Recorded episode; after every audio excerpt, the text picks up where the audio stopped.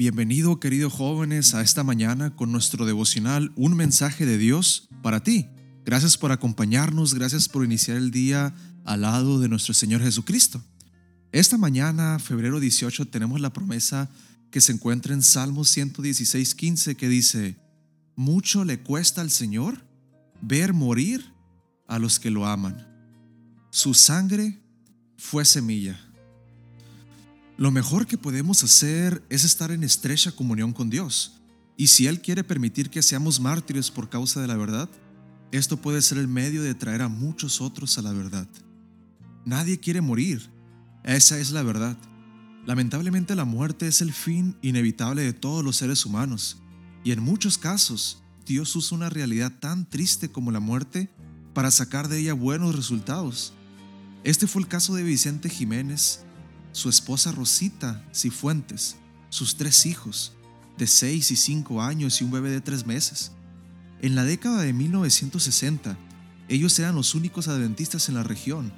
Eran personas bondadosas, muy gentiles y muy espirituales, aunque el rechazo al Evangelio era feroz.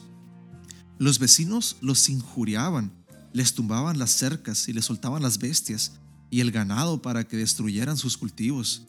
Ellos simplemente arreglaban todo y guardaban silencio. Pero una noche ocurrió lo inesperado. Los dos hijitos mayores ya estaban acostados en su cuarto. Aún no se habían dormido cuando oyeron ruidos y lamentos. La niña miró por las endijas de las paredes de Bajareque y vio a dos hombres con el rostro cubierto con trapos negros. Tomó a su hermano y se escondieron debajo de la cama. Todo quedó en absoluto silencio y finalmente se durmieron.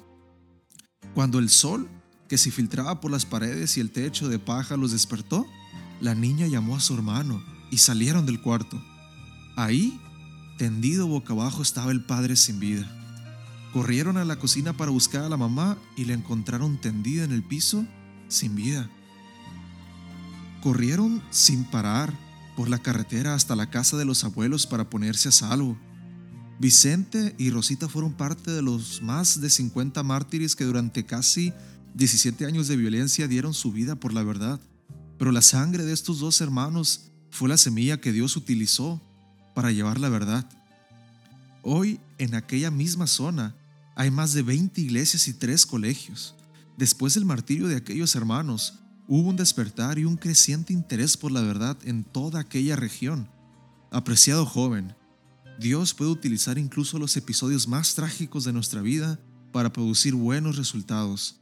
A Dios le duele ver la muerte de sus hijos.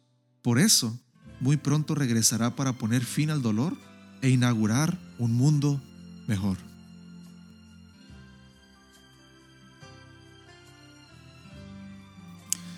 Esta mañana, joven, Dios te hace el llamado de evitar la basura de este mundo, las aguas contaminadas, las cosas corruptibles de este mundo y aceptar la verdad, que Él es la verdad.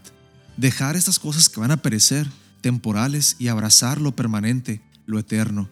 No dejes que esas cosas de esta vida, los afanes, te alejen de la verdadera recompensa que es la eternidad con nuestro Señor Cristo Jesús. El día de hoy, querido joven, tenemos el año bíblico que se encuentra en febrero 18, Deuteronomio 18 al 29. Que este tiempo privado sea de bendición para tu vida espiritual con nuestro Señor. Con todo esto te invito a orar para darle la bienvenida a este viernes en preparación del Santo Sábado. Oremos.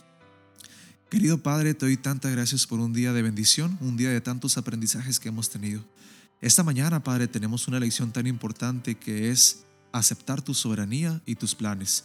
Por favor, Padre, ayúdanos a tener un corazón abierto hacia ti y una mente abierta para que en cada momento que obtengamos cosas buenas o malas, las atribuyamos a tu voluntad. Que tú, Padre, seas aquel que sea capaz de causar cualquier calamidad, cualquier cosa negativa de nuestra vida en bendición. Por favor, ayúdanos a ser pacientes. Abre nuestros ojos a esas posibilidades, Padre, y bendícenos a cada uno de nosotros.